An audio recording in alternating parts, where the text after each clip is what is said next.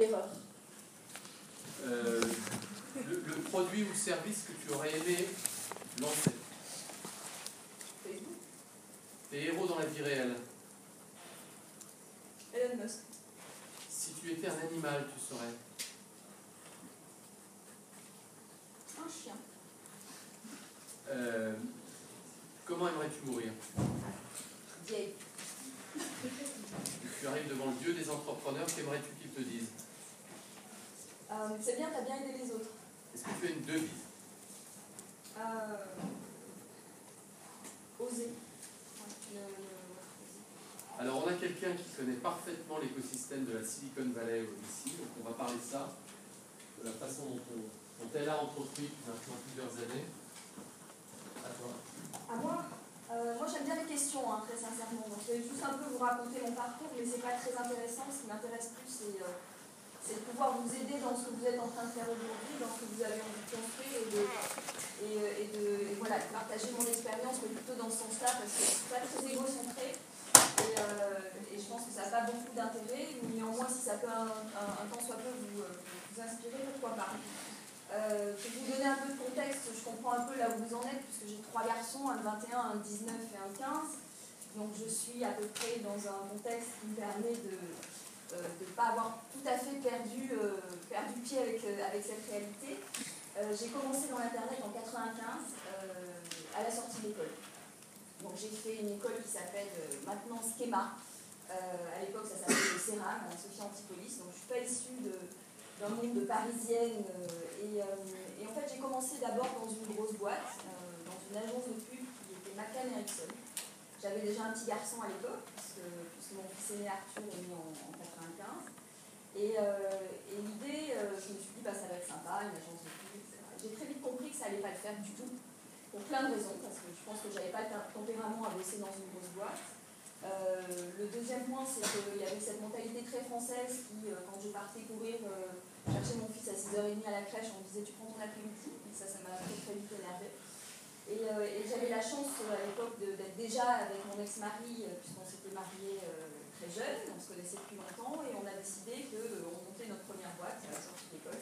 Qu'après tout, euh, c'était un chemin qu'on avait envie de prendre et qu'on essayait de faire, et que pourquoi pas. Donc euh, cette première boîte, c'était les pelles et les pioches de l'Internet, à l'époque 95, euh, plus de 20 ans.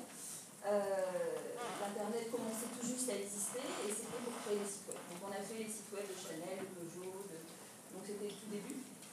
Et très vite euh, est venu avec, euh, avec les sites Internet un autre besoin. Alors propagateur, je ne sais pas, mais euh, le besoin de, de, de sur Internet. Et à l'époque, il n'y avait que des gros serveurs. Alors aujourd'hui, ça paraît complètement hallucinant, mais la seule chose qu'on pouvait faire, c'était aller acheter des, des- gros machins très chers chez Olean. Et, et donc j'ai lancé une, boîte qui s'appelait RapidSite, qui venait complètement euh, disrupter ce modèle-là, qui existait déjà aux États-Unis, qui était bah, simplement ce que vous connaissez maintenant, hein, partout pour, euh, pour l'hébergement de sites, ou pour les blogs, euh, c'était des petits bouts d'hébergement. C'est une, boîte qui a cartonné, que j'ai revendue, euh, à France Télécom en 99. Euh, et à partir de là, on avait aussi revendu notre première boîte, donc B2L, euh, à Omnicom BBDO, grosse agence de pub. Et on s'est dit, bah, on va aider des entrepreneurs. Alors, ce qui est moins connu dans l'histoire, parce que c'est qu'on a fait un incubateur avec nos propres sous en 2000. Et euh, c'était très tôt. On est allé sur des projets euh, euh, qui- auraient pu marcher, mais qui n'ont pas marché à cette époque-là. Donc, on ne s'est pas vraiment planté. Enfin, on n'a pas fait de sous et on en a perdu beaucoup. Mais, sur des boîtes où les idées qu'on a, entre guillemets, incubées, c'était beaucoup trop tôt. On a changé notre fusil d'épaule. en 2002-2003, on s'est dit, bah, finalement, se focuser sur plusieurs boîtes, même si on a les bonnes personnes autour de nous, c'est compliqué. Et on a monté une plateforme de blog qui s'appelait à l'époque Ublog. Euh, et cette plateforme, on l'a revendue euh, assez rapidement, on s'est marié assez rapidement à une société qui s'appelle, enfin, qui à l'époque s'appelait Sixpart, euh, et qui était euh, une, société qui, euh, était américaine, qui, euh, qui a beaucoup, beaucoup démocratisé les plateformes de blog. À l'époque, ça n'existait pas. hein. En 2004, c'était vraiment le début. Et à chaque fois qu'on a eu ces transitions, alors je dis on parce que euh, avec mon ex-mari, on a fait toutes nos boîtes ensemble, c'est un modèle un petit peu atypique, euh, mais, euh, mais c'est comme ça que ça, ça a fonctionné, en faisant pas la même chose euh, tous les deux dans, dans nos boîtes. Moi j'étais plus sur la partie business et euh, le quotidien de, de, ce qu'est une boîte. Il était plus sur la partie communication, enfin pas marketing, mais communication et, la place extérieure de société. Et donc quand on, a, on est arrivé à cette transition avec, avec cette, cette, cette, boîte se sépare, à un moment donné, s'est posé la question de savoir si, si on n'allait pas au cœur du réacteur, si, si, on n'avait pas envie finalement, de, à force d'avoir la tête dans l'Internet, d'aller à, à San Francisco. Et parallèlement, un peu en salle business, euh, et vous allez voir, c'est assez paradoxal parce que finalement, ça a été notre gros business. Euh, on s'était dit, on veut vraiment aider les entrepreneurs en Europe, on veut vraiment faire une plateforme pour les aider, parce qu'il fallait tout faire aux États-Unis. On avait monté en 2004 euh, le web, ce qui est devenu le web, et, et c'était simplement, l'idée c'était pas de se lever un matin en disant on va faire un business de conférence, mais c'était de dire on va faire une plateforme qui va vraiment aider les entrepreneurs. Et donc cette euh, donc au décours de tout ça, on, a décidé de bouger à San Francisco. J'ai embarqué mes trois gamins. Euh, Arthur avait donc à l'époque 11 euh, ans, il avait fait sa sixième, en, sa sixième ici. le second avait 9 ans et le petit dernier avait 5 ans. Et a mes bagages, on est parti en se disant on y va. Et donc à ce moment-là, Loïc a monté une autre, structure qui s'appelait Sismic, dans laquelle je ne suis pas du tout intervenue, mais par contre j'ai pris à bras le corps ce espèce de petit bébé qui commençait à pas mal bouger, cette plateforme qui était le web. Euh, et, pendant 10 ans, j'ai développé en fait euh, cette, voilà, cette conférence qui est devenue un peu un point d'ancrage de l'écosystème. Et, euh, et donc énormément développé des relations avec tous les gens de la vallée qu'on a qu'on a fait venir à Paris, à la fois pour que pour qu'ils inspirent, mais qu'ils soient inspirés aussi, parce que je pense très sincèrement que il y a un phénomène qui est assez paradoxal, c'est que la vallée rayonne énormément à l'extérieur, et puis finalement, quand on en vit, on se rend compte que c'est un sandbox et qu'il ne regarde pas du tout ce qui se passe à l'extérieur. Donc euh, il y avait aussi ce côté-là de dire, euh, regardez, en Europe, il se passe des choses. On a des entrepreneurs qui savent faire des choses et qui font autre chose que des copycats, des copies de sociétés américaines. Donc voilà, c'est une, conférence de 200 à 4000 personnes. Euh, on, a, on a réitéré tous les ans, on a fait des éditions à Londres aussi. et puis, puis c'est une boîte qu'on a vendue grand groupe, euh, Et, euh, et donc, euh, mon dernier bébé, c'est Daily Finance. alors pourquoi? Parce que j'ai toujours eu envie, et je vous l'ai dit tout à l'heure, d'aider les entrepreneurs à passer un certain seuil. je trouve que c'est sympa de pouvoir porter des projets avec quelqu'un.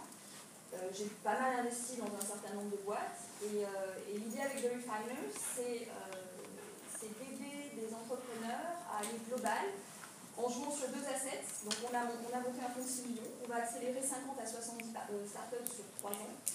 Et on les accompagne sur une période de 3 mois de programme euh, en se disant euh, on a une force à être en France, avoir une entreprise en France, plein de raisons. Il ne s'agit pas d'aller tout balancer aux US et de créer tout dans la vallée, mais quand on est dans le digital, il faut impérativement être là-bas. Il n'y a, pas, de dessus. si on a une, vision un peu globale, je ne dis pas qu'il n'y a pas des PME et des boîtes qui vont réussir euh, régionalement parce qu'elles adressent un, marché extrêmement régional. Mais l'idée aujourd'hui, c'est que si on veut faire une boîte avec un footprint global et qu'on est dans le digital, il faut impérativement euh, s'implanter euh, d'une manière ou d'une autre à San Francisco. Et ça ne veut pas dire y aller, parce que être à San Francisco, ça ne sert à rien. Il faut en être et pas y être. Et, et donc notre vision, c'est de faire un programme pour Foreign Funders, d'expliquer pourquoi ça ne fonctionne pas pareil le business et comment ça fonctionne euh, comment, comment, on peut avoir un footprint au bout de. quand on, décide d'avoir une, une, boîte globale. Et, euh, et le gros avantage, c'est la scalabilité. C'est-à-dire que euh, la possibilité de vraiment faire aussi. On sait plus vite. On sait plus vite si on va mourir, on sait plus vite si on va vivre, on sait plus vite si on a raison ou si on a tort. et c'est beaucoup plus difficile quand on reste sur son marché en Europe ou en France avec un vieux modèle. On dit je vais faire la France, je vais monter un truc en, Espagne et puis je vais montrer un truc en Allemagne. Donc aujourd'hui, ma mission euh, avec The, Refiners, c'est d'accompagner des entrepreneurs, des jeunes entrepreneurs. J'ai 12 startups qui sont, euh, qui sont à San Francisco à l'heure actuelle, ça représente 25 personnes. Euh, on a eu 400 candidatures, on a lancé en mai, on en a sélectionné 12. C'était le premier batch septembre à décembre. Et puis on enchaîne les batchs, le prochain est, est, au mois de mars. Donc avis aux amateurs, si vous avez déjà vos boîtes, vous pouvez apply. Voilà. Et maintenant, je sais vraiment, je suis vraiment open aux questions. Euh, et ravi bah, d'être là. Merci pour l'invitation.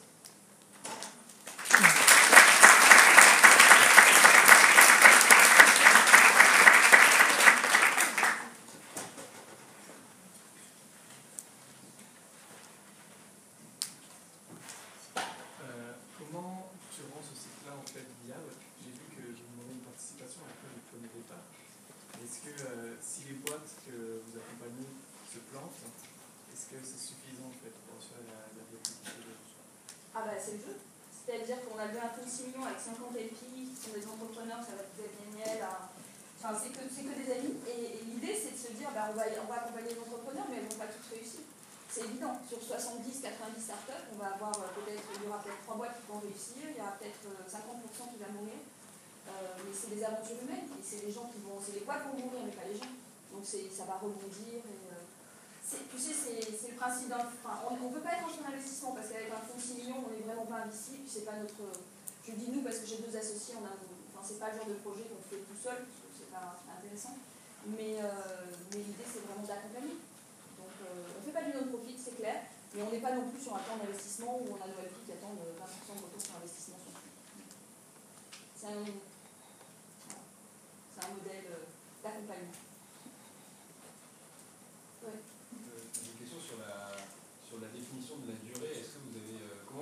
euh, d'accompagnement.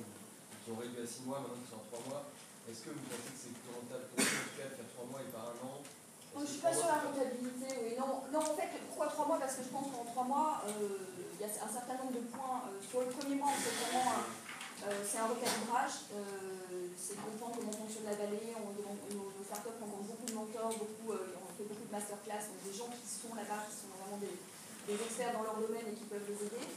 Parce que 3 mois, on pense que c'est une bonne période.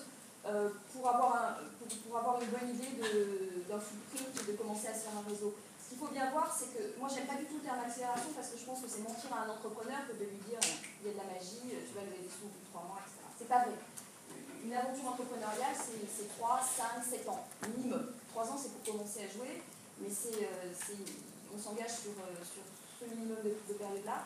Et, et, il faut bien voir un truc, c'est qu'aujourd'hui, il s'agit de créer une boîte, pas de faire une machine à lever Ça veut dire quelle est technique. Donc les trois mois, c'est mettre le pied à l'étrier dans un nouvel univers qu'ils ne connaissent pas, mais c'est le début de quelque chose. C'est pas une fin en soi. Donc que ce soit trois mois, un an, ça dépend. Mais je pense que c'est